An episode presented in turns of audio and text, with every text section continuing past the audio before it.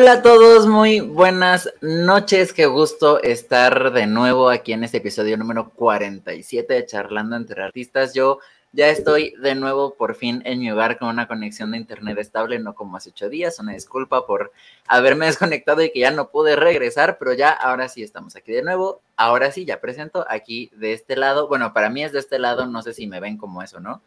Tengo a... Para el otro lado. Ah, bueno, aquí.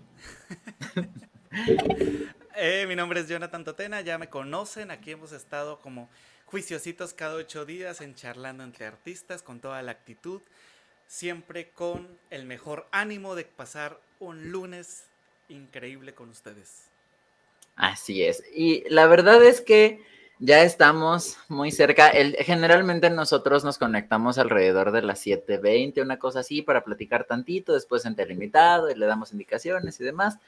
Pero el día de hoy nos conectamos desde más o menos las 6 de la tarde, Jonathan y yo, para afinar todavía más detalles, porque ya es el episodio 47. Estamos a tres episodios de distancia. Yo, yo, así de a dos, a tres episodios de distancia de llegar al episodio 50. La verdad es que estamos muy felices, estamos muy emocionados y ahí sí van a tener que estar muy pendientes de nuestras redes sociales, tanto de Jonathan como mías, porque vamos a estar ahí sacando unas cositas para que ustedes puedan interactuar con nosotros todavía más de lo que ya interactúan en este lindo y bonito podcast. Siento yo, espérate José Eduardo, porque hace mucho no lo hacemos, que deberíamos como comentar ahorita que, acabas de mencionar lo de nuestras redes sociales, cuáles son, porque desde el episodio 4. 10. no, ojalá desde como el episodio 4 ya no mencionamos cuáles son nuestras redes sociales. Recuerden que pueden seguir a José Eduardo en Instagram, Así es, en Instagram me encuentran como arroba jacostamolina. Eh, ahí me pueden buscar. En Facebook pueden poner facebook.com diagonal Acosta José E o buscarme como José Eduardo Acosta y también pueden encontrar la fanpage. Y creo que ya esas son todas mis redes sociales. Sí, porque las otras son prohibidas. Ah, no, mentira. y, ay Dios, ay Dios, pues el que no era. Y pues a mí me pueden buscar en Instagram como arroba Jonathan Totena o en eh, Facebook me pueden eh, buscar como diagonal arpa Jonathan Totena. Y pues así me encuentran. Y eh, en Twitter no me... También en TikTok nos pueden encontrar. Esa, miren, a ver, Jonathan usa mucho más TikTok que yo en cuestión de publicaciones, pero igual nos pueden encontrar, nos pueden contactar a través de TikTok. A mí me encuentran igual como Jacosta Molina en TikTok. Y a mí me encuentran como yo. Es que prácticamente yo estoy como Jonathan Totena en todas. Jonathan Totena es Jonathan Totena en todos lados. Eres una persona muy, muy congruente. Pues es que es mi, ese es mi nombre artístico. Debo hacerle fama a mi nombre artístico. Porque ahorita estoy, ah, aprovechando la cuña publicitaria, estoy en un reto personal porque me quiero hacer viral y ahí vamos de a poquitos. Entonces, si ustedes tienen TikTok, búsquenme, denle like, compartan porque estamos ahí compartiendo intros de canciones folclóricas y, canciones tradicionales tanto mexicanas como colombo-venezolanas y pues de, a nivel de todo Latinoamérica. Así que échenme la mano, no sean malos.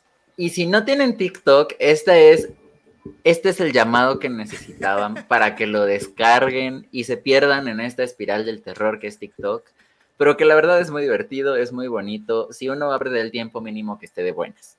Y que aprenda cosas, porque yo he aprendido muchas cosas. Sí, la verdad que sí. Eh, uno de nuestros invitados que tuvimos aquí, el maestro Levi Landaverde, él es un creador de contenido en TikTok, que él da clases en TikTok y él hace muchas cosas muy interesantes. También Meli está en TikTok, Melina Becerril está en TikTok, que ya también estuvo con nosotros. Alegro Music, uno de Alegro Music. Roger también está en, TikTok.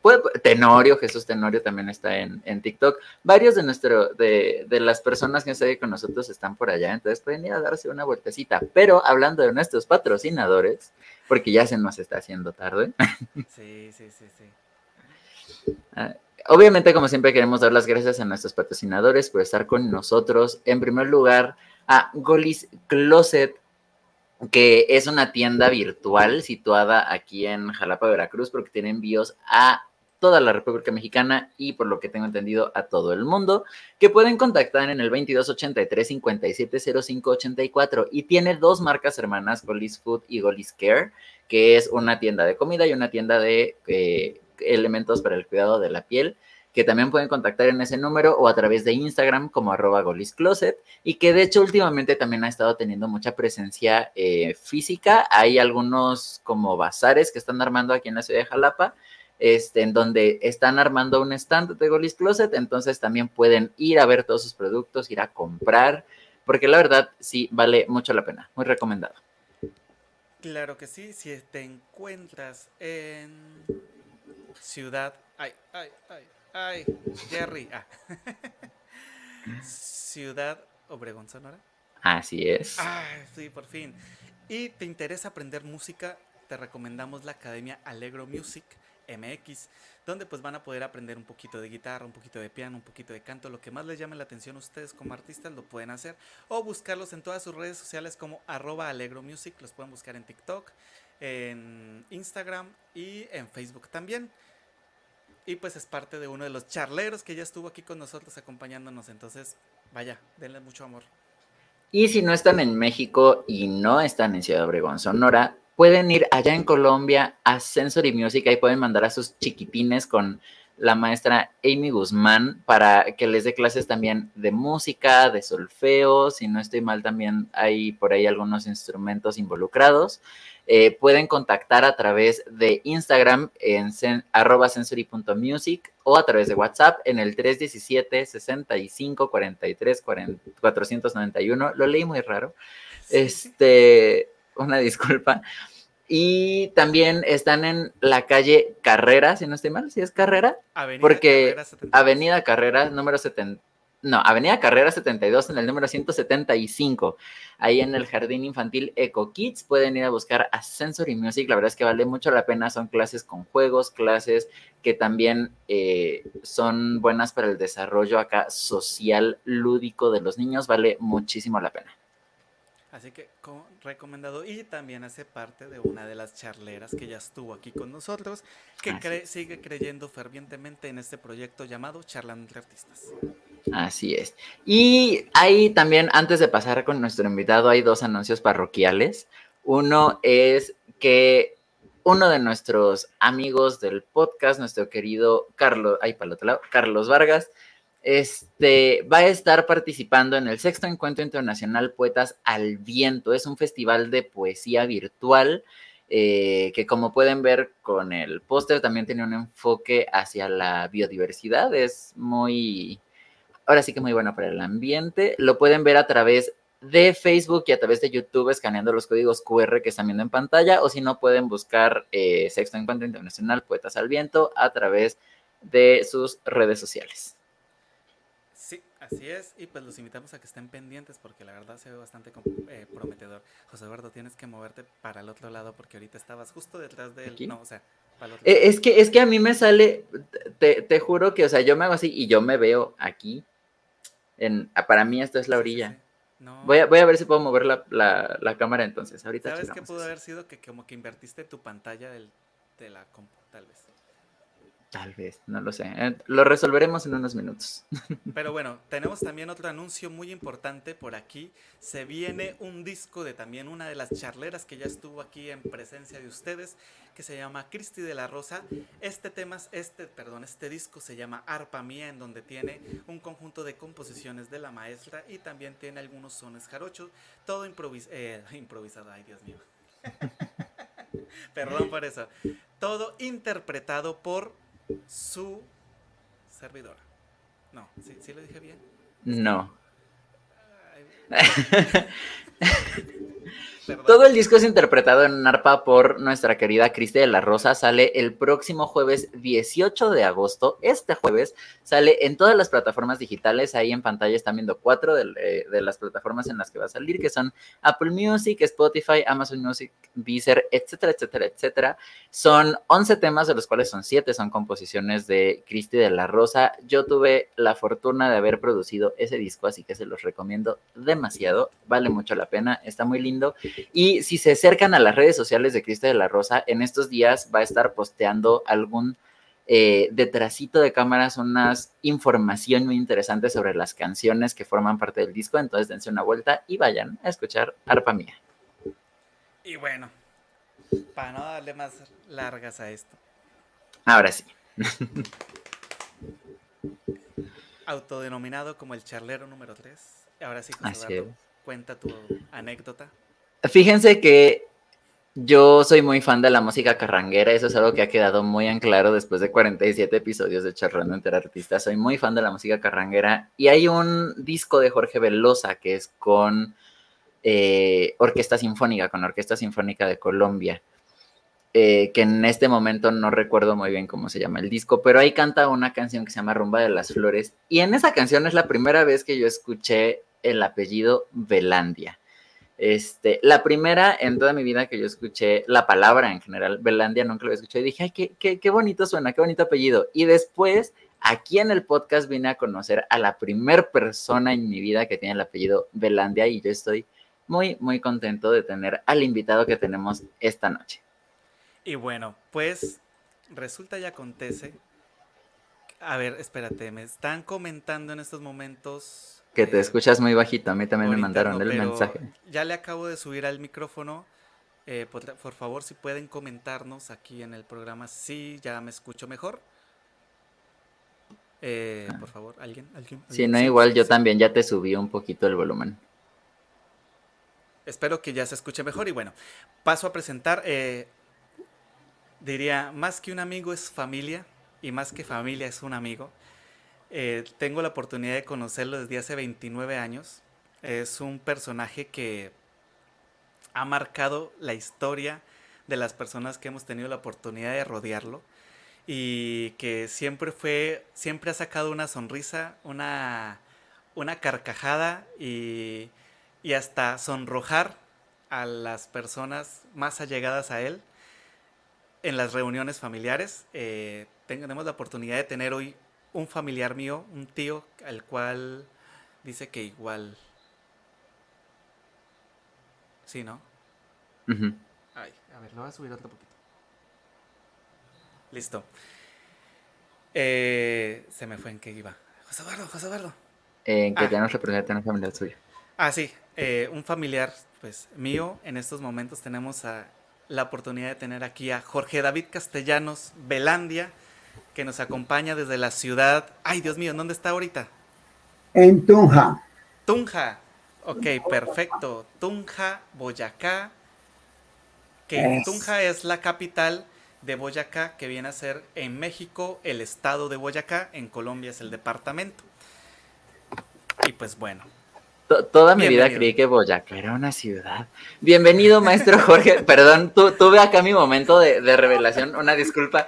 Bienvenido, maestro, qué gusto tenerlo aquí esta noche. Muchas gracias. Un aplauso. Me sonrojé. verdad que para mí es un honor estar con ustedes. Y también tengo un pequeño temor.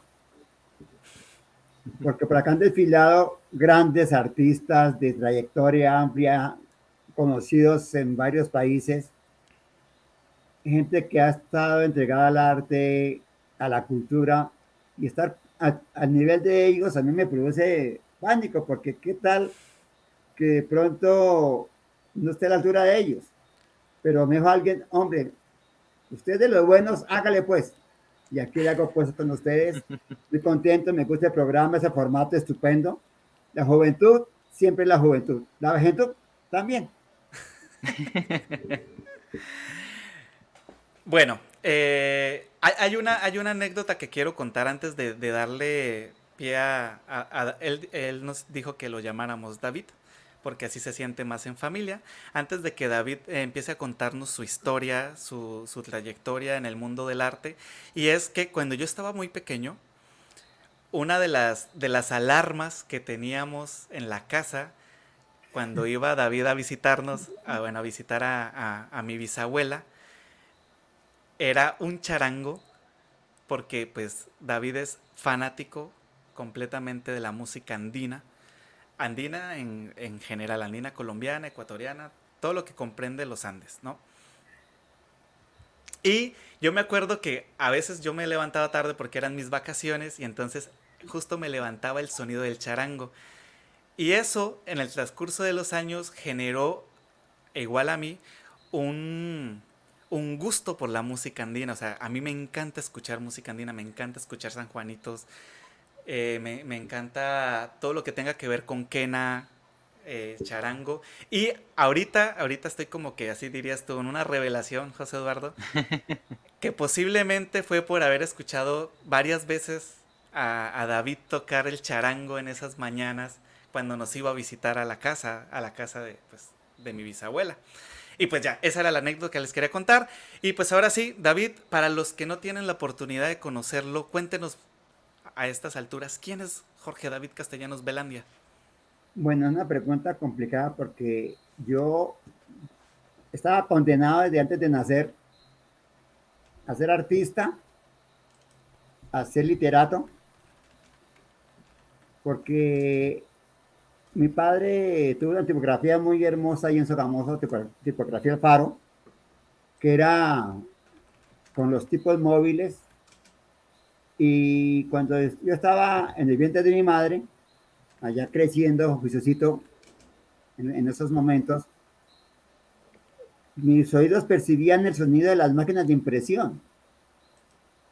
Era un sonido constante, ese golpe de la plancha contra el molde, ese golpe del papel, ese sonido del papel, a mí me entró desde pequeño.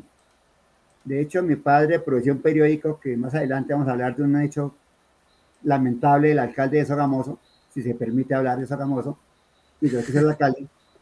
Él produjo el periódico Acción Cívica, era un semanario, y yo prácticamente cuando nací antes de percibir el, olor de la leche de mi madre, yo percibí el olor de la tinta de impresión, ese olor del papel. Esos olores para mí son gratos. Cuando entro a una tipografía, me siento en mi salsa, porque me transporto a mi niñez. Aparte de eso, mi padre fue un gran orador. Siempre nos gustaba a los hijos escucharlo hablar una cadencia, una metáforas, un hermoso discurso. Pues no es tanto lo hermoso, sino lo que él decía. Uno dice cosas bellas, pero sin profundidad. Pero mi padre profundizaba con la belleza en los temas. Y él nos hacía llorar con sus palabras y nos fue formando. Aparte de eso, yo me acuerdo esa cocina ya de cuando yo era niño, una cocina de casa colonial, esas vigas ennegrecidas por el humo de la estufa de carbón. Y en las noches era hermoso, porque se sentaba mi tía Soledad, mi prima Chela, mi padre, mi madre, mi hermana Lucy, Miriam, Hilda, me, falta uno. Ah, y mi hermano Rafael. A hablar de tres temas centrales. Literatura, Biblia y pedagogía. Y todo mezclado con chistes, con humor. Y esto me llevó a mí a meterme en la literatura, porque yo leí El Quijote, leí La Divina Comedia, leí los, los eh, libros de Alejandro Dumas. Los leí desde pequeño porque les escuchaba. Todo eso me llevó a, a esta cuestión de estar condenado, bellamente condenado a la literatura y al arte. Entonces, esa parte a mí me marcó. Aparte de eso, recuerdo, pregunto, ¿estoy hablando mucho? No, no, no, no, no, adelante. Adelante, bueno, pregunta porque es que, bueno, una cosa que también me marcó a mí es ver a ese par de viejitos, mi padre y mi madre bailando. Bailando tango, torbellino, pasillo, bambuco, paso doble. Y de hecho me acuerdo que mi padre me decía coja el paso bien, abre mucho las piernas, así no es. Entonces, toda esa cuestión me llevó a mí a meterme ya en el ambiente de la, del arte. Y a mí me fascina estar entre artistas. Y no sé, la gente dice que soy buen bailarín. No sé si lo dicen por darme ánimo, pero me gusta bailar. De hecho, yo he bailado en público tango, paso doble, torbellino, cumbia. Sobre que me pongan, bailo. Y mi madre ya me acuerdo mucho ya en los últimos años, aún bailaba. Es que mi madre tiene algo importante. Yo siempre he dicho, por culpa de nosotros los hijos, por culpa de mi padre, mi madre no fue integrante de un grupo de teatro o un grupo de danzas. Era estupenda bailarina mi madre. Mi hijo Luis Miguel heredó, heredó eso, igual que Alejandro, igual que mi hija Jimena, y yo un poquito. Pero esas son cosas que uno lo van marcando desde por vida. Sí, de hecho hay, o sea, una de las anécdotas como que familiares era que pues, mi, bisabuela, la abuelita Carmen, era, era de, o sea, eh, habían dos cosas fijas, ¿no? La comida. Uy, estupenda. Y que mi abuelita se parara a bailar alguna canción carranguera o algún pasillo. Era pasillo es un género musical colombiano que ya después les vamos a, a compartir en nuestras redes sociales tanto José Eduardo y yo para que ustedes también lo puedan conocer. Y también un torbellino, porque no sé qué es ah, un torbellino. Ah, también. Al ratito ah, les pasamos también ahí por. péguense una pasadita por nuestras redes sociales para que lo puedan escuchar. Y era de, era de cajón, o sea. Sí. Y, y, a veces hacían hasta fila los, los hijos, los nietos para bailar con la, con la abuelita porque parecía un trompo. Era increíble. no parecía, era un trompo. Bueno, sí, era un trompo, sí. Era, mejor dicho, eran recuerdos, son recuerdos muy gratos, de verdad. Bueno, antes de continuar, vamos a darle un saludito a los charleros que están por aquí, porque tenemos un charlero que estuvo aquí desde ayer, si no estoy mal, comentó ayer, que es eh, los Alonso Quintín Gutiérrez Rivero. Dice, gracias, felicitaciones. Alonso, grato placer leer tus palabras. Un poeta, dramaturgo, orador, lector de poemas, estupendo, es un personaje. De él aprendí bastante. Alonso, te agradezco. Excelente. Tenemos por aquí a Magdi Castellanos, dice muy buenas noches a todos los charleros, feliz lunes. Muy buenas noches. José Eduardo. Desde Jalapa, Alma Molina Segura nos comenta muy buenas noches a todos. También en YouTube nos comenta Jimena Castellanos, buenas noches. Mi hija. Por aquí tenemos a Luz Estela López, buenas noches desde Colombia, un saludito hasta Colombia. Tenemos también a Aníbal Bastida, que fue el que nombró a los charleros. No nos vamos a cansar de decirlo. Es más, vamos a llegar al episodio 100 y lo vamos a seguir diciendo. Y dice, buenas noches, pues, eh, puestísimo, perdón, para el capítulo de la semana. Muy buenas noches. Y aquí ya era sobre los comentarios de si me escuchaba mejor o no. Creo que ya ahora sí se escucha más. Esperemos que sí, ya que igual. Eh, por aquí tenemos a Luis Castellanos que manda unos aplausos. Mi hijo. José Eduardo. Eh, también José Antonio en Facebook nos comenta muchos saludos a David desde Paz de Ariporo, en Colombia. Tenemos por aquí a Luz Janet Acevedo que nos mandó un emoji, pero no lo podemos leer. Pero creo que es una manita arriba, si no estoy mal. Creo que sí. Yané, muchas gracias por tu compañía. Y aquí hay un comentario acerca de la historia que acabamos de contar, que dice, bueno, que contó David, que dice, Desiderio Castellanos Gómez, uno de los hombres más sabios que he conocido, marcó historia y vidas. Y por aquí tenemos otra manita arriba. Ah, ok, ya no la comimos, pero bueno. Dice Berta Rojas, José Eduardo. Eh, Berta Rojas en YouTube nos comenta muy bien David por comentar su historia. La vida se comparte de momentos vividos. Y sí. Así es. Así es.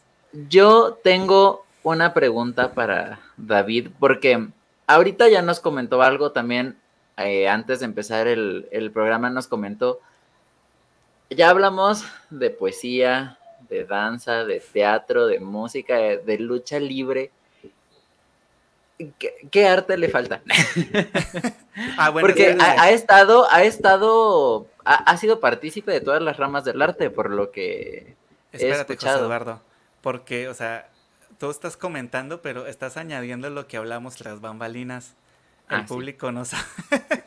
el público no sabe. O sea, es que ustedes no lo, aunque ustedes no lo saben, ya estuvimos aquí media hora echando chisme. En donde pues David nos comentó varios aspectos de su, de su vida y ahorita los acabas de mencionar todos, José Eduardo, pero el público pues no tiene, no tiene conocimiento. y es que, aparte de lo que ya nos comentó eh, David, que es la parte de la danza, la parte de la escritura, también tiene otras fascinaciones. Ahora sí, José Eduardo. Continúa. Ah, no, pues eso, la, la pregunta base en general. ¿En, ¿En, qué ramas del arte ha participado? Y ya, ya poniendo acá en, en, dilemas, ¿verdad? Si pudieras usted escoger así las, las tres que más le gusten. Bueno, eso sí no tiene discusión. Primero, el teatro. Eso es mi pasión, es, yo respiro teatro por todas partes, mi esposa aquí ya cuando me enfermo no me la cree. Porque siempre hago ahí unos papeles, me hago el enfermo, y yo cuando me pongo enfermo me toca ya ser, serio. Dice, Gloria, qué pena, estoy en el hospital, me acabé de accidentar, tuve una estrellada. Sin chiste. Y cuando aquí llego y me dan mis, ¿cómo que dice? Eh, mis garroteras que dice Chao. Ah, sí. sí, sí, sí. La chiripiorca. Y me toca ser serio. Porque es que a veces eh, me pongo yo que, que, el corazón, que la cabeza me ponga a caminar todo raro. Ella pues se ríe, por lo menos la reír. Al menos. Aparte de eso, siempre mi mente está creando obras, personajes acá, eh, diálogos allá, escenografía, esas cosas. Antes de ser poeta, soy teatrero. Eso sí, y lamentablemente me metí tanto en el teatro que me convertí en experto en teatro. Voy a una obra de teatro y no la disfruto. no la disfruto. Y se me da una piedra, una piedra en Colombia es rabia, ¿no? Sí, sí, sí, sí. Me da rabia porque es que me pongo a, este personaje actúa de tal forma, actuó mal, aquí se equivocó en la entrada, el ritmo de la obra no está bueno, yo lo haría de esta manera me pongo de crítico y no disfruto la obra. Si critiqué hasta el maestro Santiago García. Cuando una, unas charlas, Santiago García es uno de los máximos exponentes del, teatro en Colombia. Él, cuando una charla un poquito larga y un poquito curiosa, él lo critiqué. A, los que estuvo por aquí metido ahorita, me tocó juzgarle unas obras y también se las critiqué. Son obras hermosas, pero se las critiqué. Entonces, ser experto en teatro me llevó a no, disfrutar el teatro. ¿Qué estoy haciendo ahorita? Estoy desintoxicándome de tanta teoría teatral para disfrutar ya la esencia del teatro. ah, perdón, el segundo punto. Adelante, adelante. Hay una, una empatía ahí. Eh, ¿Cómo se define? ¿Quién llega primero? ¿La poesía o la literatura? Aclarando que la literatura es poesía y la poesía es literatura. Una cosa es escribir novela, escribir cuento, viene de teatro, y otra poesía. Pero esas, la literatura y la poesía están que se disputan ese primer lugar. Y aquí aclaro, tengo en este momento una cosa sensual y sexual por parte de la literatura. Me tenía tan... que está que se ríe ya ya tan aburrido, porque era, me levantaba y estaba ahí la vieja llamada literatura esperando que me saliera la cama. Entraba al baño, vieja grosera, se metía al baño conmigo. Iba a la cocina y me perseguía. Salía del apartamento y estaba en la esquina esperándome. Llegaba a la oficina, abría la puerta y estaba ahí sentada en mi escritorio, imagínense. En el escritorio, no en la silla, en el escritorio. Entonces, me, tanto me acosó que le hice un poema. Dije, a ver si de pronto que en el poema ya me deje en paz. Y no. Fue peor. Fue peor. Y la novela, me fascina escribir novela. Porque es que se mete uno a un momento y uno se cree Dios. Porque uno está creando paisajes, creando personajes, creando diálogos. Uno se cree Dios. Yo tengo una amiga que para que estuvo presente escribiendo, que es la que está pendiente de que yo tenga el polo a tierra. Porque si no, si no me llaman, no, no me molestan con algo ya de, parte literaria, aunque sea de otra manera. Se me está dando la batería, perdón. Eh, se me abortó la batería. Desconécteme alguna cosa aquí. Escúcheme, qué pena, chaleros. No, no, no, se, preocupe. E, esto, esto es justo lo, lo, lo bonito de, de, que sea en vivo. O sea, sí. sabemos que pues estamos eh, en riesgo de, de, que algo pueda pasar, ¿no? Quedé comentando. a media no pasa nada. Exacto. Bueno, entonces, eh, cuando uno se mete en ese plan y no hay alguien que no lo aterrice, uno, o sea, uno, se enloquece o se muere de hambre. Porque uno se pone a escribir, escribir, escribir, y como sale, sale, sale, uno ni come ni duerme. Entonces es bueno tener a alguien que no lo ponga. Mi esposa no lo hace porque cuando ella me llama me habla que de la casa, que todas esas cosas. Entonces me va la, el tema de la, novela. Eh, vamos en, dos o en tres ya, perdí la cuenta. En, dos. segundo, en dos. dos. Entonces vamos ahora al tercer punto que es la danza. Me fascina la danza. Aunque le cuento, cuando yo era niño, mis hermanas eran más tigresas para la danza, igual que mi hermano Rafael, igual que, bueno, las tres eran duras. Y yo era el más malito para bailar. Pero tanto fue la afición que aprendí a bailar. Y la gente en su misericordia me dice, baila muy bien. Aunque pagan por a bailar, pero me considero un bailarín esto. Y un arte que estoy a punto de explorar con mi nuevo libro es el dibujo y dibujo de, de ciertos poemas que estoy en mi próximo libro van a salir con mis ilustraciones, con las de mi hijo y con las de un compañero artista. Primicia en Charlando entre Artistas. Estamos este mencionando el siguiente libro de Jorge David Castellanos Velandia. Estén pendientes porque esperamos que nos dé el, favor de pasarnos apenas sepa la fecha de, salida para pues poderlo mencionar aquí en el programa de Charlando entre Artistas. Está el título, tengo el título, tengo ya la carátula, también le hizo a mi hijo la carátula Aquí pasé una fotografía que va a salir en ese libro, no sé si se puede adelantar. Dicen que es ah. mala suerte, pero yo no creo en la mala suerte. Yo creo solamente en Dios. Es una caricatura, es, es una caricatura. Va a ser un libro totalmente loco. Si quiere, eh, me la pueden eh, enviar, envíenmela y ya ahorita la compartimos aquí directamente en... Listo, listo. La enviamos aquí. De pronto vayan pensando en invertir el dinero en buena poesía. Excelente. Excelente. Bueno, hablando de poesía, porque pues eh, nosotros, bueno, la verdad es que justo hoy con, José Eduardo, ahorita que comentábamos las bambalinas, descubrí muchísimas cosas de David que no sabía. Sí, o sea, para mí David siempre estuvo muy entregado a la parte de la poesía, más a la parte pues literaria y la poesía, que a esta parte del teatro y de y de y del baile, de la actuación de la lucha libre, que en su momento vamos a hablar un poquito, porque sí, yo tampoco sabía. Y pues siempre, nos, siempre lo enfocaba, yo lo enfoqué más a la parte de la poesía. Y aquí justo nos tiene, viene una pregunta de una charlera que dice, Berta Rojas nos comenta, hola David, para ti, ¿qué es la poesía? En lo que nos envían la imagen para... Aquí tengo una interrupción, qué pena, qué pena. Eh, ¿Qué es la poesía? Es belleza, es amor, es creación,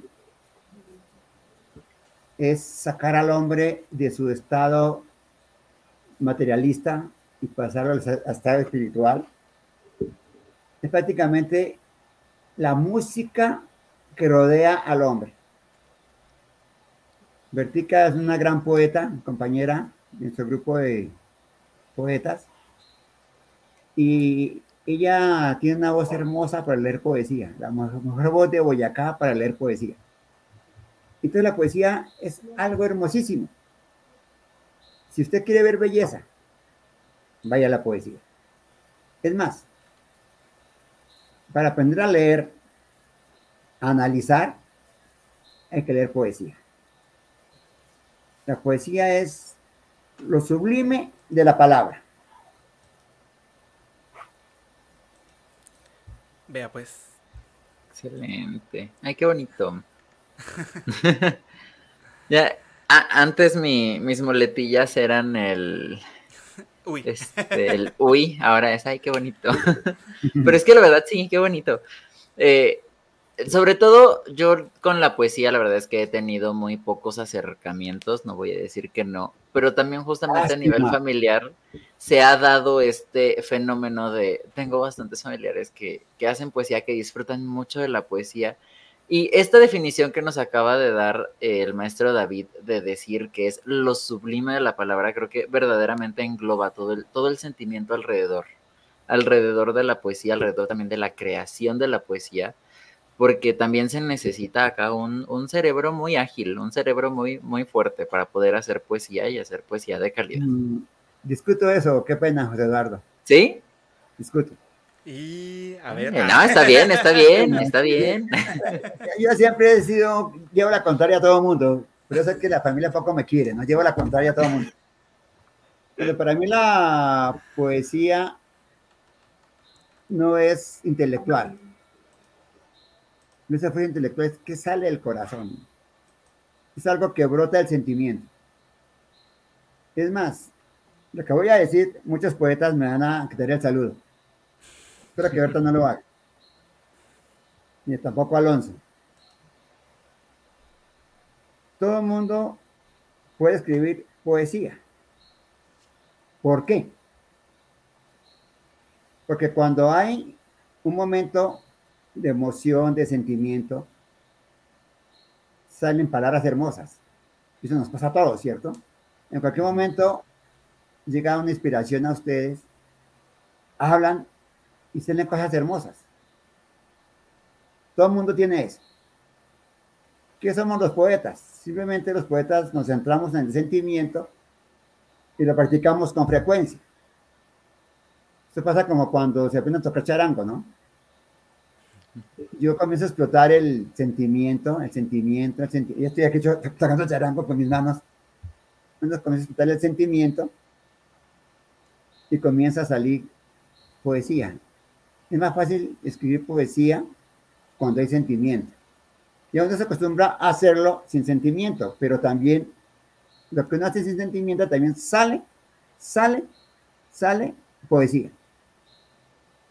Yo siempre he escuchado bueno, yo, yo como me crié entre poetas ya porque mi madre es, hermosa, hablaba ella en público, mi padre también, mis hermanas también, y me alegra que mis hermanas no escribieron, porque donde escriban, me quitan la coloca, como se dice aquí en, en Colombia, o sea, me dejan a mí sin oficio. Ellos son mi hermano Rafael, estupendo escritor. Lucy, cuando hablaba Lucy, daba gusto escucharla. Miriam, aunque Miriam era un poquito como más retraída, pero cuando lo hacía, lo hacía bien. Hilda también.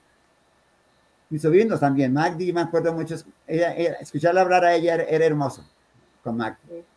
Es hermoso. Entonces toda la familia tenía esa cuestión. Entonces todo eso llevó a que este pobre servidor, ya calvo, comenzara a escribir cosas bellas. Y como no tuve competencia en la familia, no escribieron, no es culpa mía, es culpa de ellos. Entonces yo llevo ventaja. Exacto, pues sí.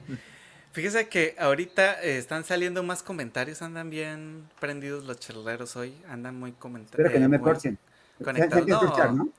No, ¿no? no, no, no, eh, corchar es eh, bloquear, no, a ver, ¿cómo? Cuando uno lo raja.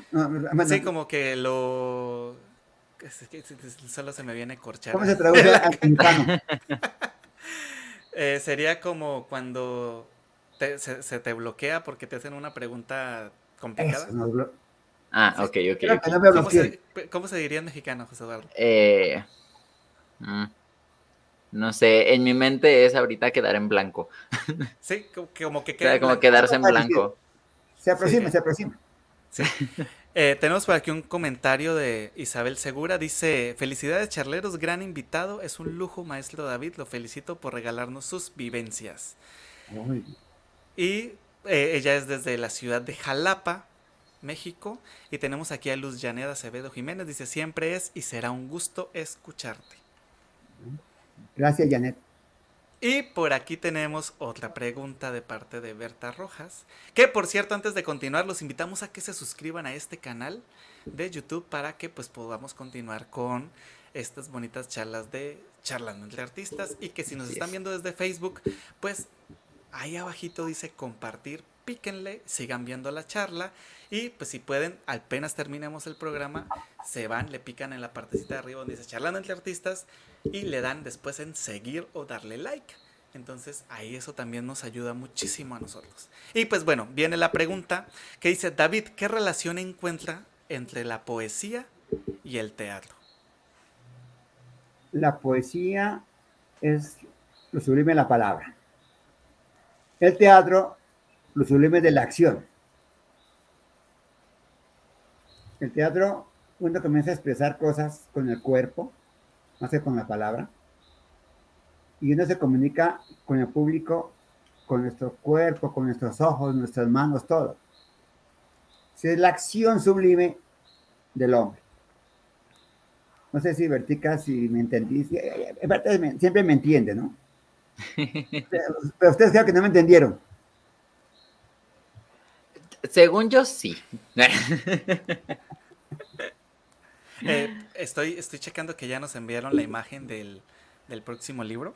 Ahorita ya estoy haciendo todo aquí para poderla compartir con ustedes. No, no, no, no. Hubo un error, no era imagen. Creo que se equivocó mi hijo y mandó fue la caricatura. Sí, mandó una caricatura, ¿no es esa? Sí, sí, sí. Se, no, no, si la quieren pasar, pues espero que la gente sonría con- viéndome. Y comentario cuando mi nieto vio esta caricatura, comentó algo estupendo. Dijo, mi agua en muñeco. Bueno, si gusta ahorita la, ahorita la compartimos, no hay problema. Eh, seguimos esperando entonces como tal la imagen de el próximo libro. Pero pues de todas maneras aquí lo- se, la- se las voy a, voy a hacer todos los movimientos para poderles compartir la imagen que nos acaban de enviar. Eso es. Tenemos otra pregunta del público, de nuestros charleros, que nos pregunta, ay, no, aquí. Nos pregunta desde YouTube Carolina Pérez, buenas noches, poeta, ¿qué lo movió y, y qué lo ha movido a, hacer poesía? Bueno, aquí voy a usar a Gustavo Adolfo Becker. Él decía, puede que no existan los poetas, pero siempre habrá poesía. ¿Es poesía dónde?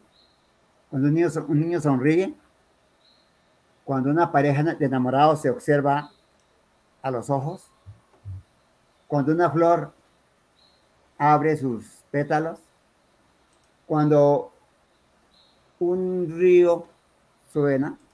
De hecho, en mi apartamento allí en diseño, cerca de una quebrada, siempre poesía porque la quebrada corre, un sonido espectacular. ¿Y qué hace uno? Lo que uno ve, siente, lo pasa a palabras. Carolina, una estupenda poeta, espero que tu libro también se publique pronto. Eso es la, lo que me llama decir poesía, porque es que las manos se mueven y uno comienza a tener las palabras que se van hilando. Yo siempre comparo a la poesía como un pescador que va con su caña y comienza a lanzar el anzuelo, comienza a recoger palabras, luego forma las frases, los versos, los poemas y sale la poesía. Excelente. Maestro, y justamente hablando de, de esta cuestión de, de dónde sale la poesía, de dónde buscamos en, en nuestro interior para crear arte en general, ¿cómo ve usted, por ejemplo, ahorita que decía que uno se acostumbra a crear sin sentimiento, aparte la pasión? Porque siempre hemos llegado a la conclusión, creo, aquí en el podcast, que la pasión es algo muy importante, sobre todo para, para el arte, ¿no? Esto que nos motiva a crear obras que tengan un valor, aparte del valor que pueda tener técnico, etcétera, etcétera, que tenga un valor sentimental, que sea algo que verdaderamente nos mueva a nosotros y que pueda mover a otras personas. Bueno, aquí respondo en forma académica y en forma práctica. Vamos a, lo académico. Dijo Santa Teresa de Jesús, esa loca de la casa. Una frase hermosa que se aplica en teatro. Yo tengo un taller sobre esta frase. ¿Cuál es esa loca de la casa? La imaginación. Y la imaginación nos lleva a ser creativos. Un artículo que leí de la Universidad Autónoma de México hace unos días, lástima que se me embolató, habla que es un músculo. Ser creativo, practico creatividad, si el músculo se va, va creciendo. Es como Jonathan cuando hacía pesas, no recuerdo si pesas, Jonathan, o estoy confundiendo de sobrino. No, sí, sí, bueno, o sea, sí me gusta hacer ejercicio. No se nota, pero. pero sí, sigo, sigo, alzando pesas. es como cuando un pesista o un culturista comienza a practicar bíceps, ¿no? Yo practico solamente abdominales, pero cuando practica bíceps, el músculo poco a poco va creciendo, se fortalece. Y dice el artículo que el músculo de la creatividad es la práctica. Si uno está practicando, ¿cómo crear? Si uno se traza retos. Ejemplo, mi padre a mí me enseñó a ser creativo. Decía, David, arregle esta silla. Papá, y la herramienta yo no sé, usted búsquela, pero me la arregla. ¿Qué me tocaba hacer? Busque cuchillos en la cocina, en la tipografía busque herramienta, y con todo lo que yo me rebuscaba, arreglaba la silla. Eso, eso que requería creatividad.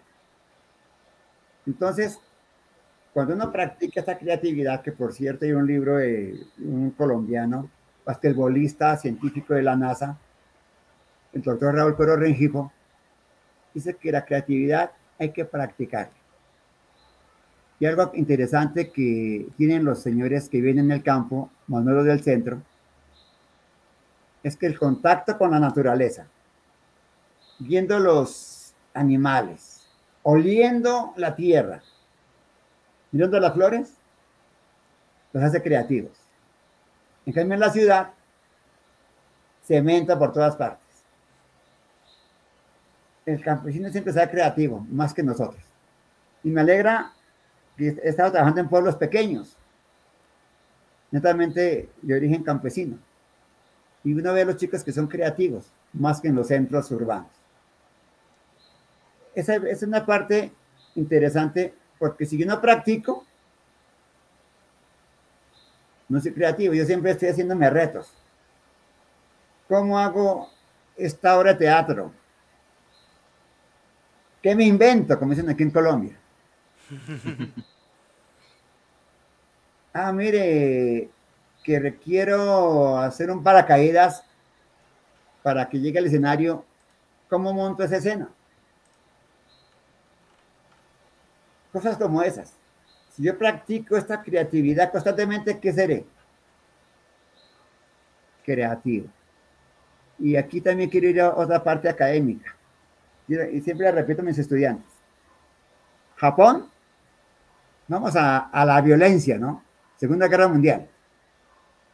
Japón perdió la guerra. Un pueblo destruido moralmente, con pocos jóvenes, muchas viudas, con hambre. Y el japonés tiene la costumbre de que si pierde una batalla, se hace el harakiri. ¿Qué es el harakiri? Este ya lo saben, ¿cierto? Bueno, yo, yo sí. Ah, no sé si los charleros tengan conocimiento, pero si, si no, igual, ajá. Sí, no, se matan, se matan. ajá. Sí, digámoslo así nomás. Entonces, cuando Japón perdió la guerra, se querían matar. Y dijo el emperador Hirohito, fue la orden de que vivan. La segunda, hagan grullas de papel. Ante esa orden, le tocó a los japoneses qué hacer. Vivir y hacer grullas. ¿Y por qué las grullas?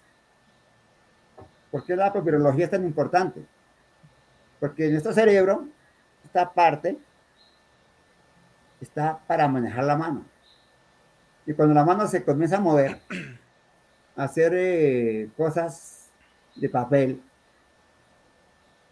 comienzan a ser más creativos. La mano es clave. Entonces, Japón es hoy lo que es hoy por las famosas grullas de papel, que obligó al japonés a ser creativo. Y hoy día, ¿quién le compite a un japonés en creatividad? Los colombianos únicamente. en serio, en serio, en serio. Así medio México. ¿Qué? Ah. Espero que México no se ponga conmigo bravo, ¿no? Ah, hablando, hablando aquí de la, de la creatividad y demás, espérense, porque es que tenemos varios temas que tocar. Porque si, o sea, es que ustedes no lo creen, pero esa media hora que nos aventamos antes dio material para muchas cosas, pero bueno, lo prometido es deuda aquí con permiso de, de David.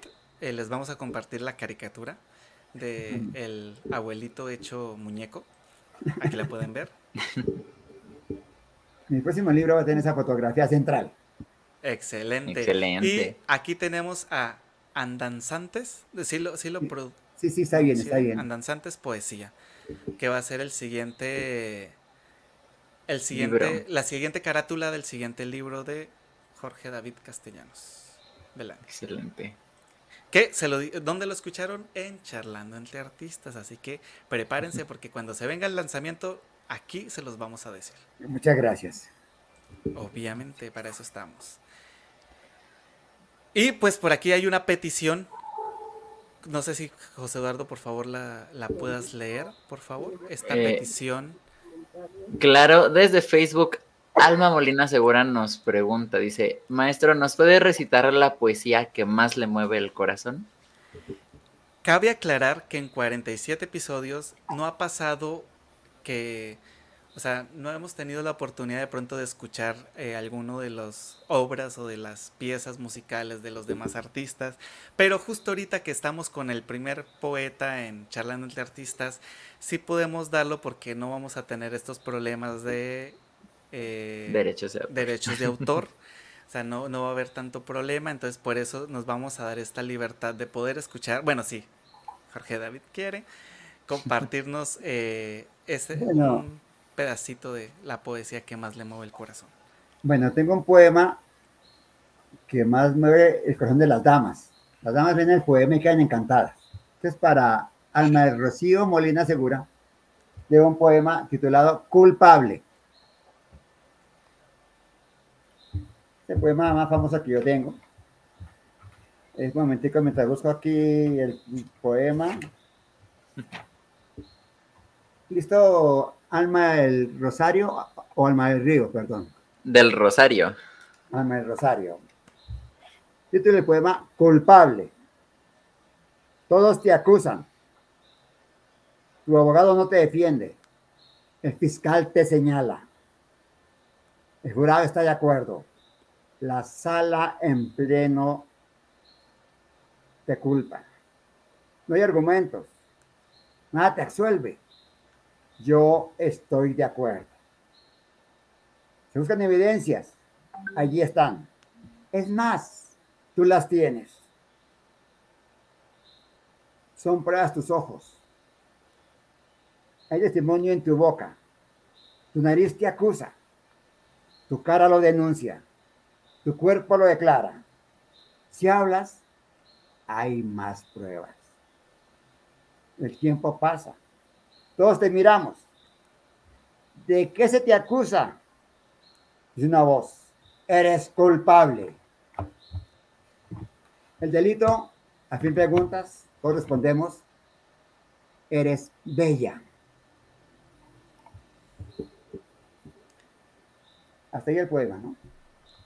Es que me quedé en silencio porque dije, ala. No, no esperé esa, esa conclusión, dije, un aplauso. Quedé sin palabras, quedé sin palabras, así como de...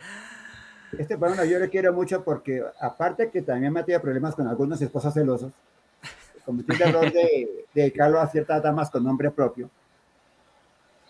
También he sido testigo de que muchos matrimonios se han arreglado por el poema. Yo digo que es un premio Nobel que yo he recibido. Llega el señor, mire, David, que yo le embarré con mi esposa, ¿qué hago? Dije, léale el poema, hermano, que no se lo voy a cobrar. Y me cuenta qué le pasa. Y este poema ha sido para que muchos matrimonios, el esposo se lo lea a la esposa y ella, pues, si es culpable o no, él o ella, se arregla. ya que Jonathan, ya sabes, ¿no? Cuando tenga líos con tu esposa. Voy a pedirle una copia. tú, lo tienes, tú lo tienes. Este libro tú lo tienes en tu poder. Ah, sí es cierto. Lo regalé socamoso, hermano. Sí es cierto, sí es cierto. Sí, sí, sí, sí, sí, sí, sí. Perdón, perdón, perdón. Ya, ya, ya, ya. No sé qué opina Alma de Rosario sobre lo que te leí. Aquí está, justamente nos comentó. Bravo, muchas gracias, maestro.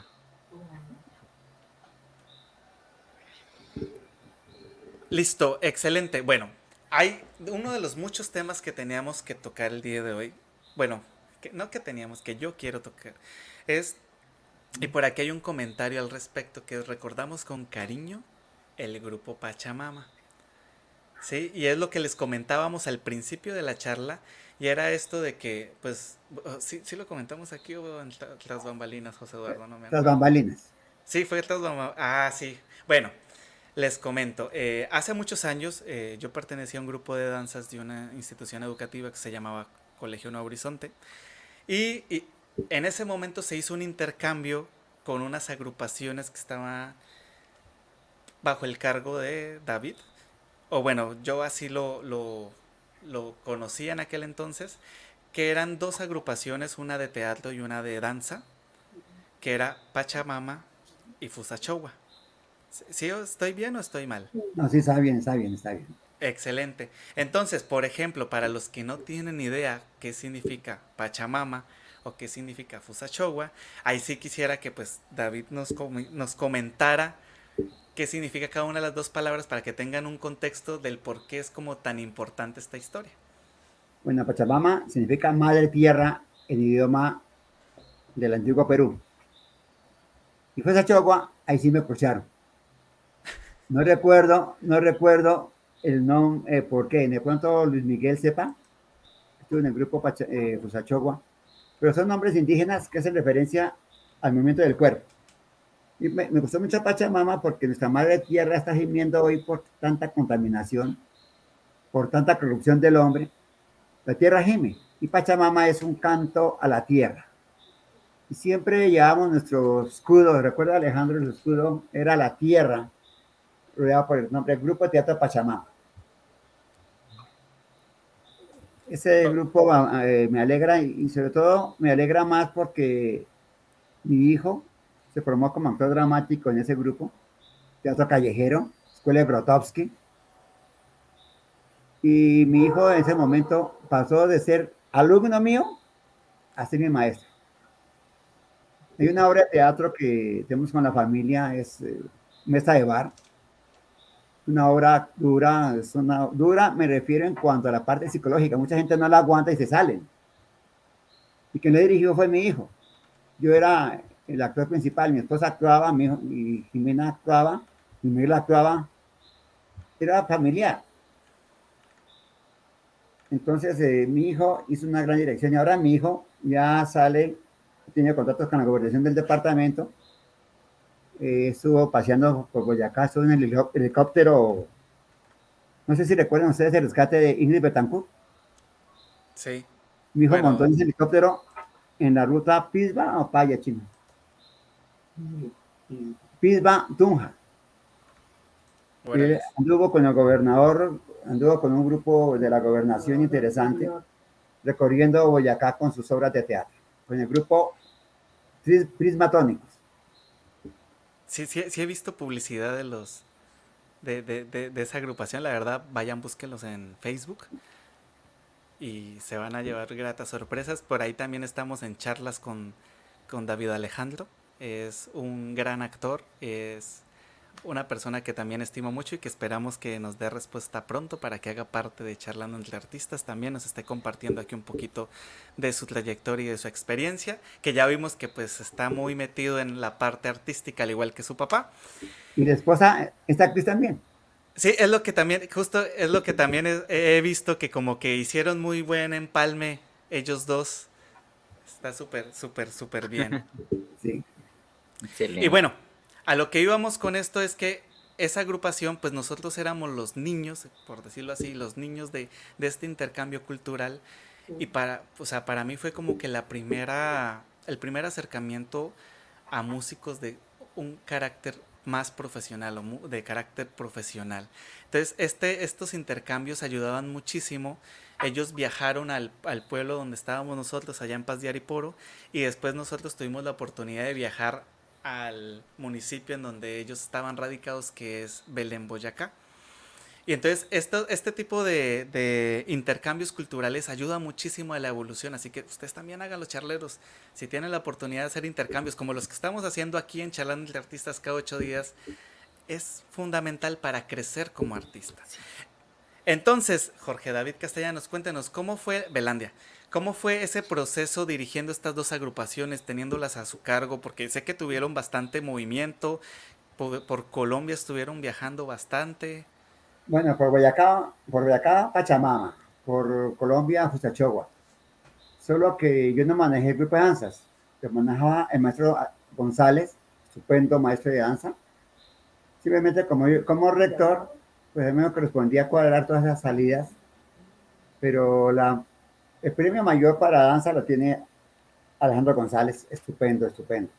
Yo me encargaba de la parte teatral. Con él compartimos ah, en muchas partes, en muchas partes, eh, él con su danza, yo con mi teatro. Hicimos buen equipo con él.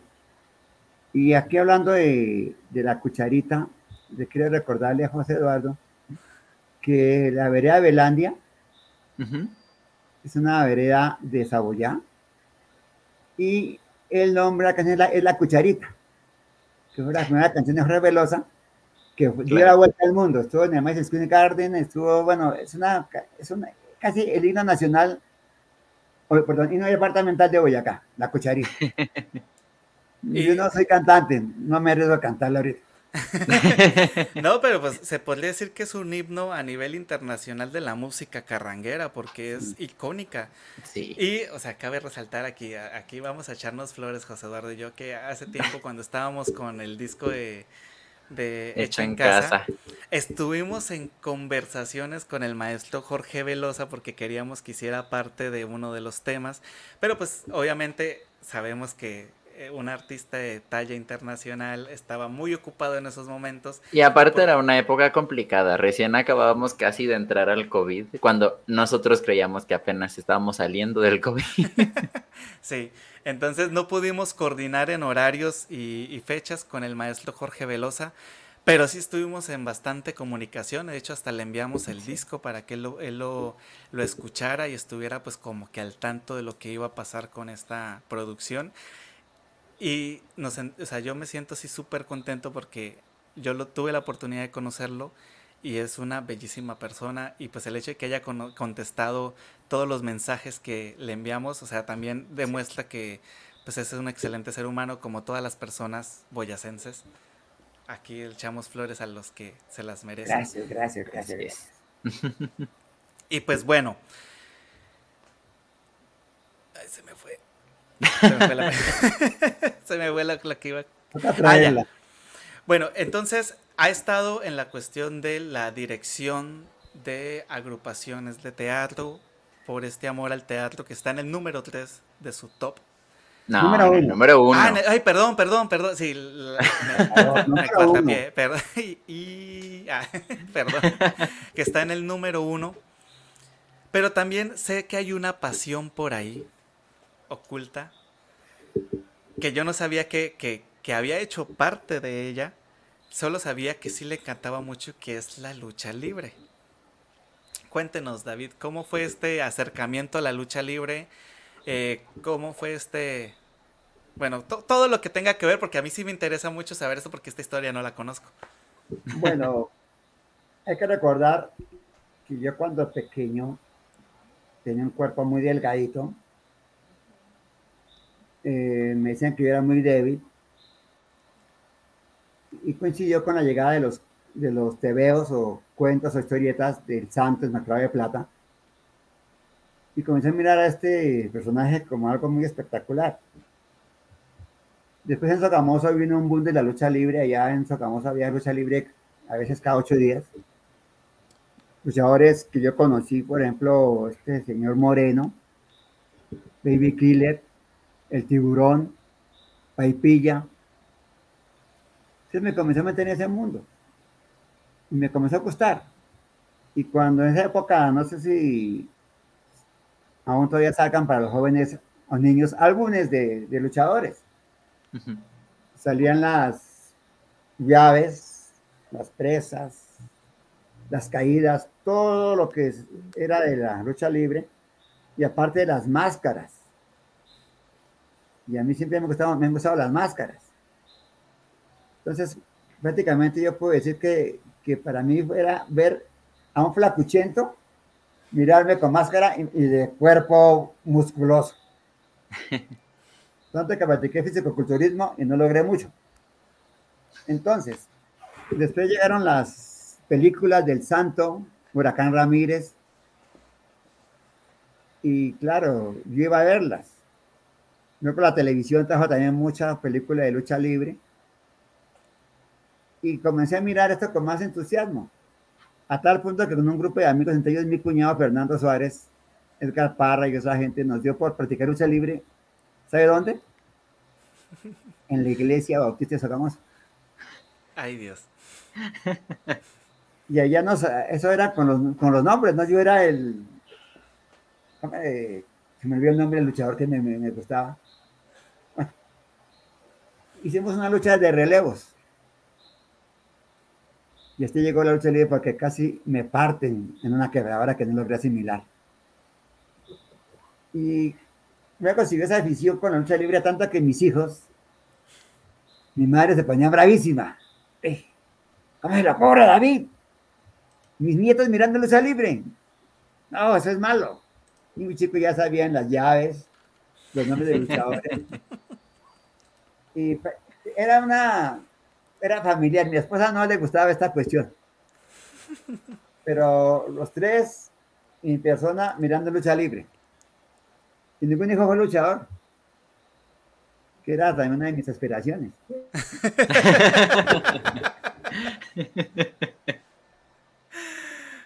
Ay, Dios, estamos aquí sacando los chiros al sol, dirían en Colombia. Y bueno, yo me acuerdo Yokozuna, me acuerdo de El Enterrador, de los última, pero siempre me acordaré de un gran luchador, el famoso Cabernero Galindo. ¿Usted lo recuerda? No. Ah, a, mí no me suena. Bueno, hay que estudiar historia de México fue importante, fue importante en la historia de México. Este caballero Galindo. Lo, voy a anotar. Y es, y es que justamente en México la lucha libre ha tenido un, un peso cultural enorme. O sea, lo podemos ver justamente como comentaba ahorita el maestro David, ¿no?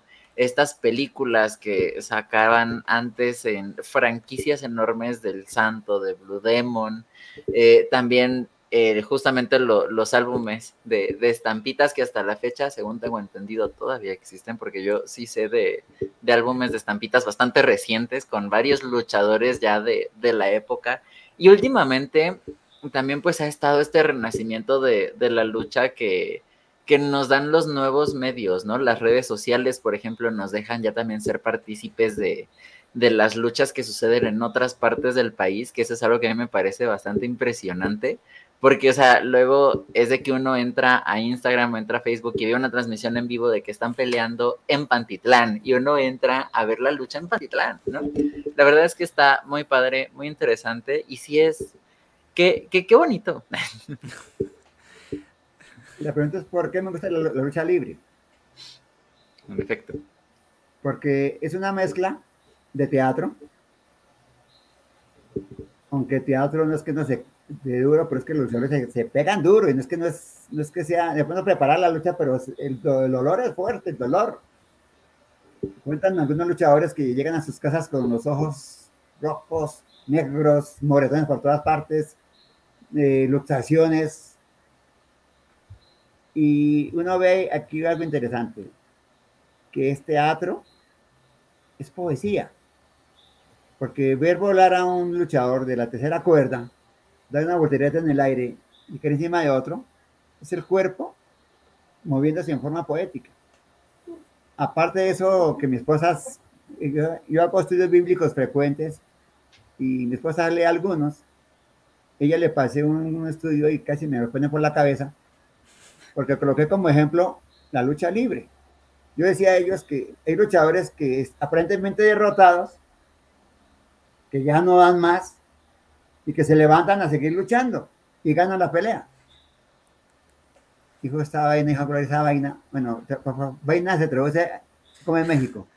Eh, bueno, ese, ese, ese, sí ya lo cosa. hemos dicho varias veces aquí. Sí, es como una cosa, como. Es una expresión mete, a algo en específico. ¿Cómo mete esa cosa aquí hablando de la Biblia? Y pues que la verdad. Uno puede estar derrotado en la vida cantidad de veces. En el suelo pero uno se levanta a seguir en la lucha. Eso es lo que me gusta de la lucha libre.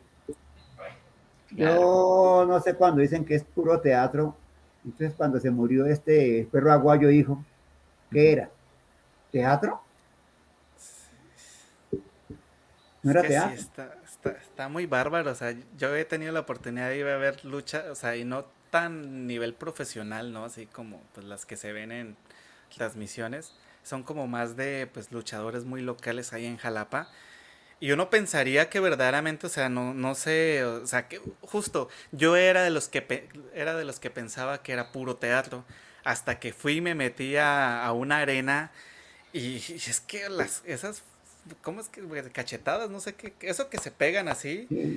O sea, el, o sea, el golpazo Golpe. se escucha, esos golpes así con a mano abierta se escucha y, y, luego pasan así por enfrente de uno el luchador y se le ve la mano así como que del la golpe, marca, la infla, sí, el todo inflamado el, o sea, eso no es teatro. o sea, hay una cuestión, perdón que te corte, Jonathan. No pasa nada. Es que la lucha libre mexicana es diferente de la lucha libre gringa o europea. Sí la lucha libre mexicana es de arte. La lucha libre de Estados Unidos es de fuerza. La lucha libre de México es de respetuosa. La lucha libre de, Estados Unidos es, para mí, con respeto del de enterrador y toda esa gente, es casi una grosería porque la decencia no aparece. En cambio, la lucha libre mexicana sí hay decencia me fascina y cuando hablamos con Jonathan en Sogamoso, hace AU, mi plan era ir al matrimonio de él. Y una condición, quiero ir a mirar lucha libre. Y me quedé con las ganas. Aún, aún puede venir. Aún puede, muy pronto. Hay que ir, mi esposa está que se va porque tengo un, un asunto pendiente en Guadalajara con uno de mis libros. Quiero ir por allá a ver qué pasó con ese libro. Claro que sí, Excelente. por aquí lo esperamos ya que estamos un poquito más cerca de Guadalajara. Ah, bueno, perfecto. Y pues bueno, eh, David, ¿alguna anécdota que haya marcado su, su vida como, como artista, como actor, como poeta, como bailarín? Que usted diga, fue un parteaguas en, mi, en su carrera, pues. Bueno, hay muchas pero voy por la más reciente que tiene algo de humor y algo de terror.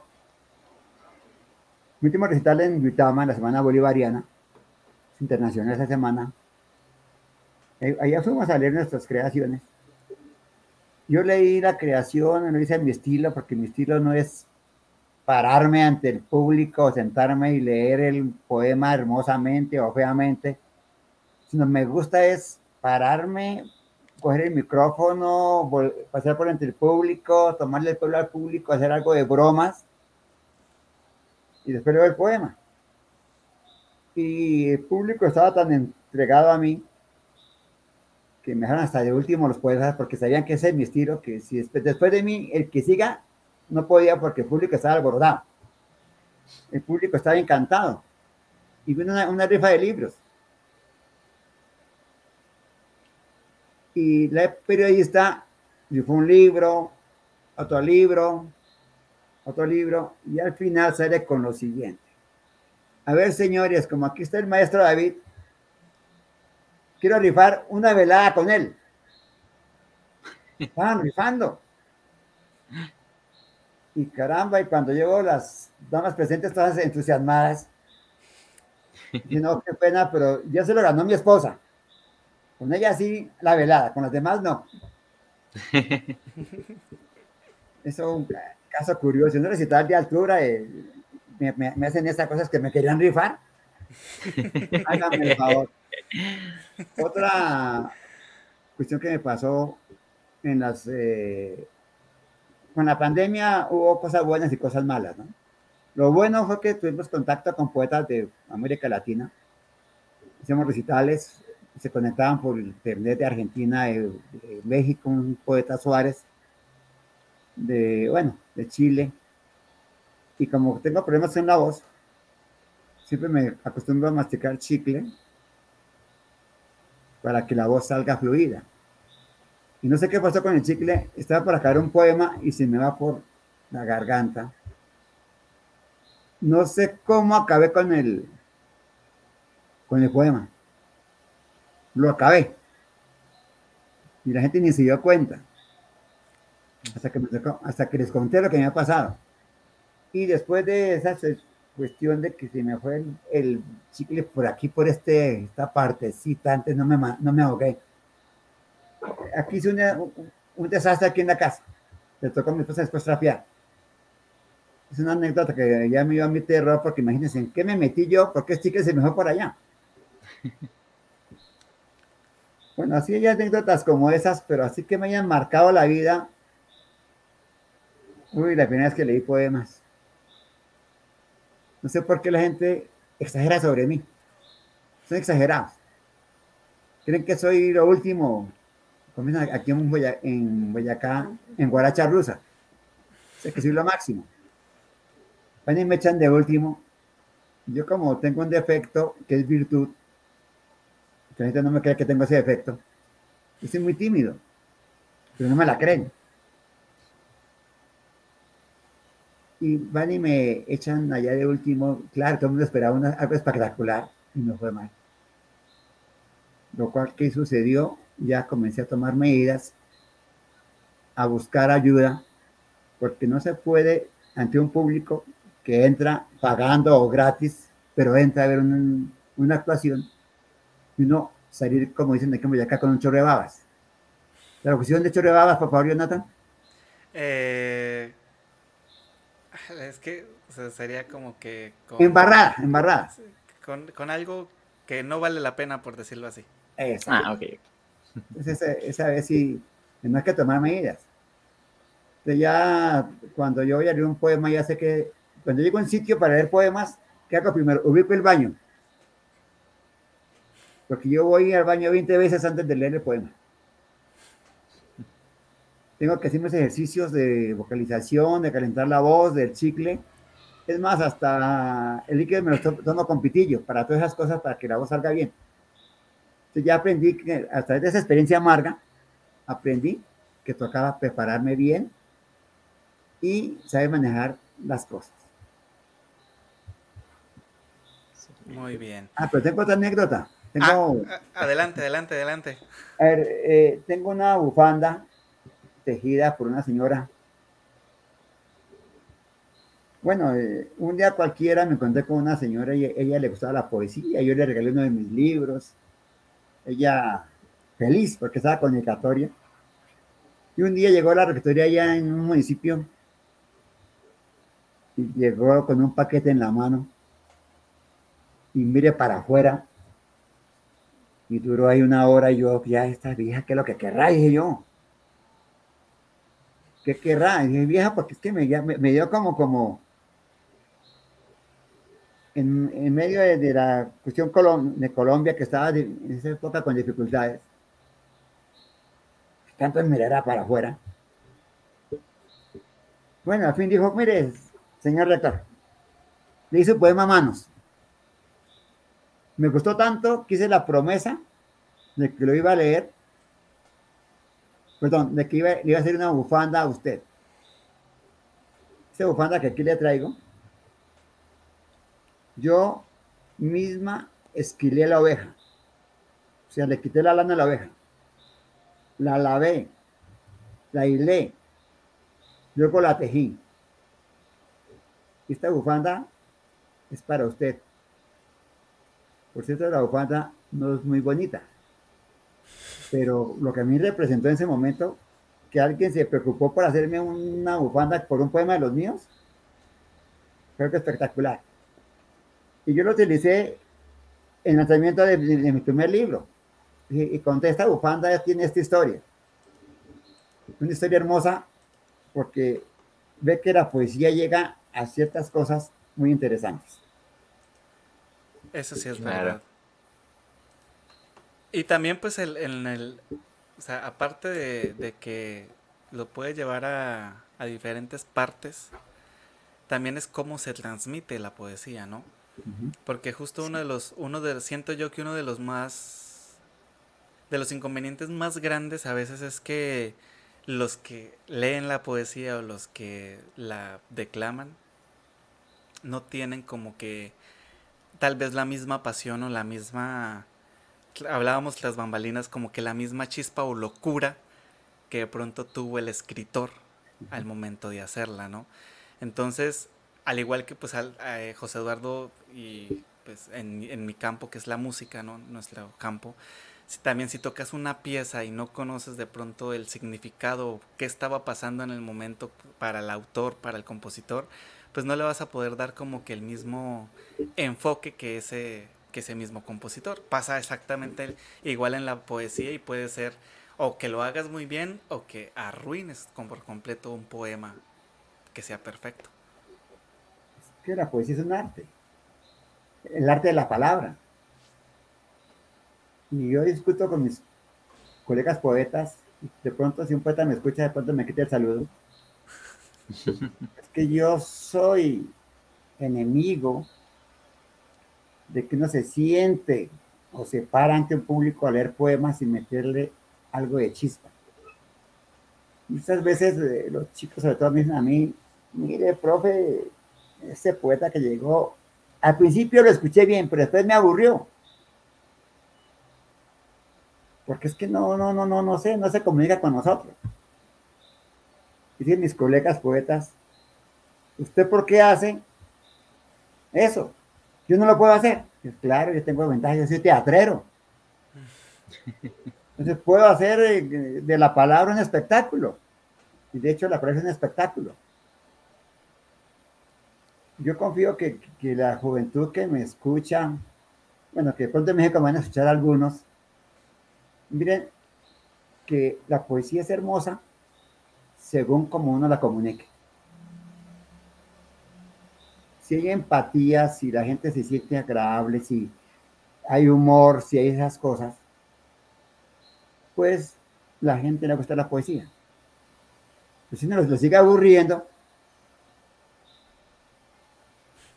grave. Y ese nos fue el tiempo ya. sí, justo, justo estábamos ahorita conversando aquí con José Eduardo de que nos dieron una indicación muy, muy clara.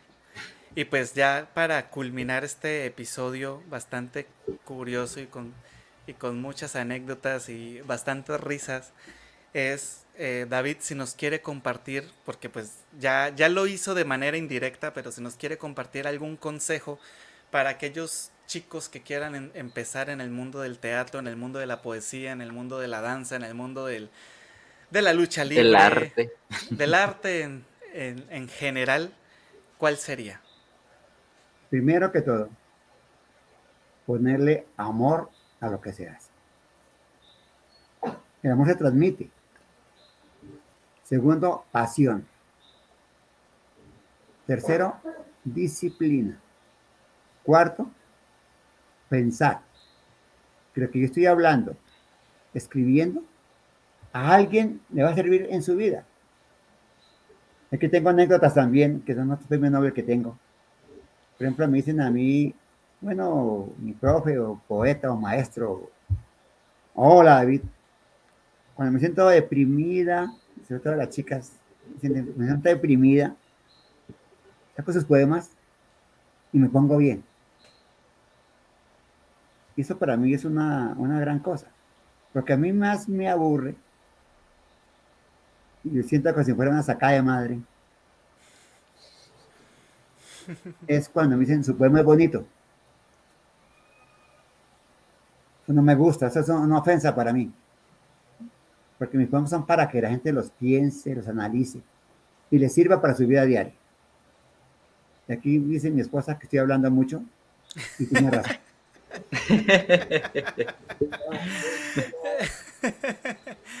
bueno, pues eh, la verdad fue un episodio en el cual yo me sentí muy bien. Eh, aprendí a conocerlo un poquito más, David, eh, a, aprender más de los secretos que no sabía que tenía. fue todo un, fue toda una experiencia escuchar historias de, de, mis abuelos. O sea, la verdad es que es, siempre, siempre es bonito como que reconectarse con, con tus antepasados, ¿no? Y qué más que pues de primera mano de quienes sí los pudieron pues vivir esos momentos tan mágicos. Muchísimas gracias por compartir con nosotros todas las experiencias, por tomarse el tiempo de asistir a, cada programa y pues por aceptar la invitación también a estar con nosotros aquí. La verdad fue una experiencia bastante bonita, eh, muy enriquecedora y qué, qué buenos consejos nos, nos compartió el día de hoy.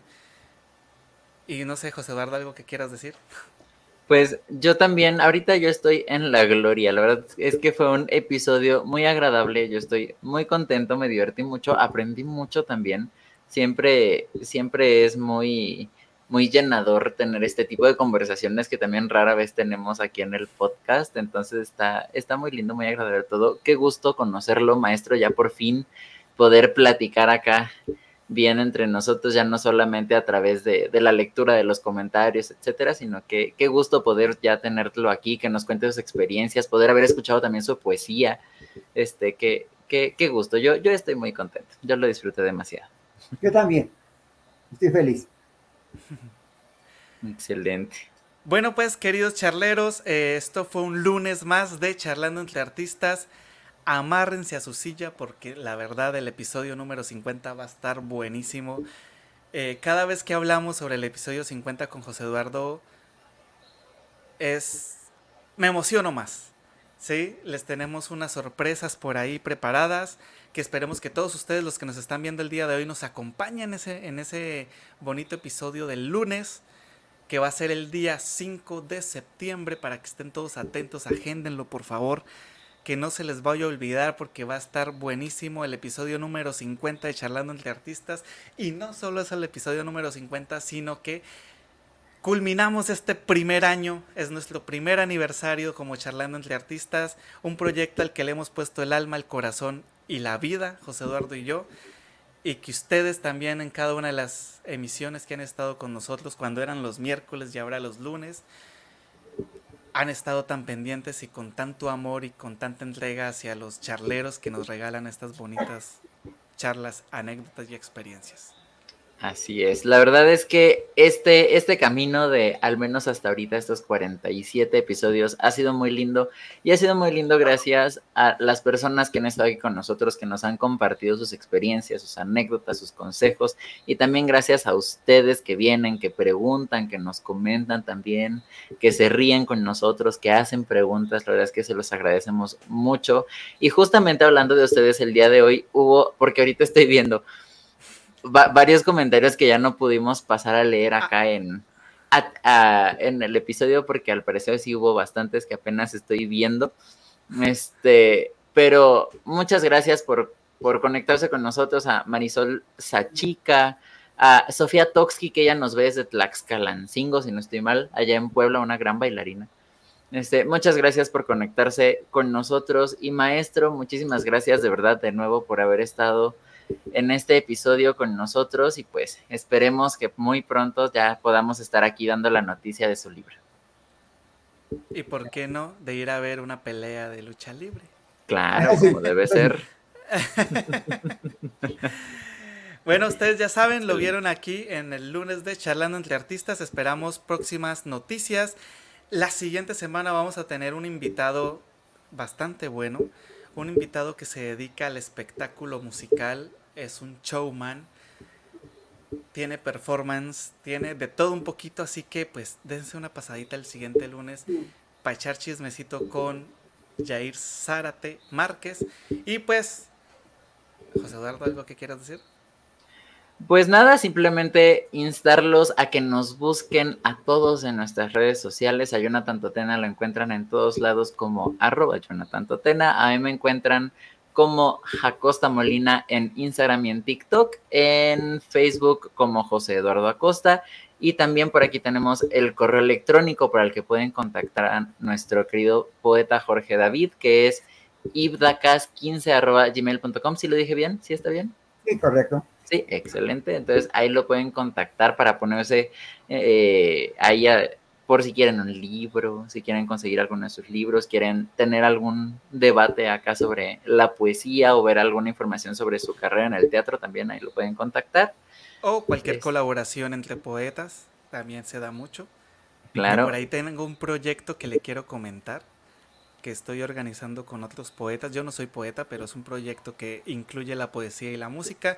Así que por ahí estaré en contacto y pues más adelante les vamos a traer noticias a ustedes, queridos charleros. Así es, pero bueno, a nosotros nos dieron indicaciones muy claras que hay que seguir porque ya nos pasamos. Entonces, maestro, de verdad, qué gusto.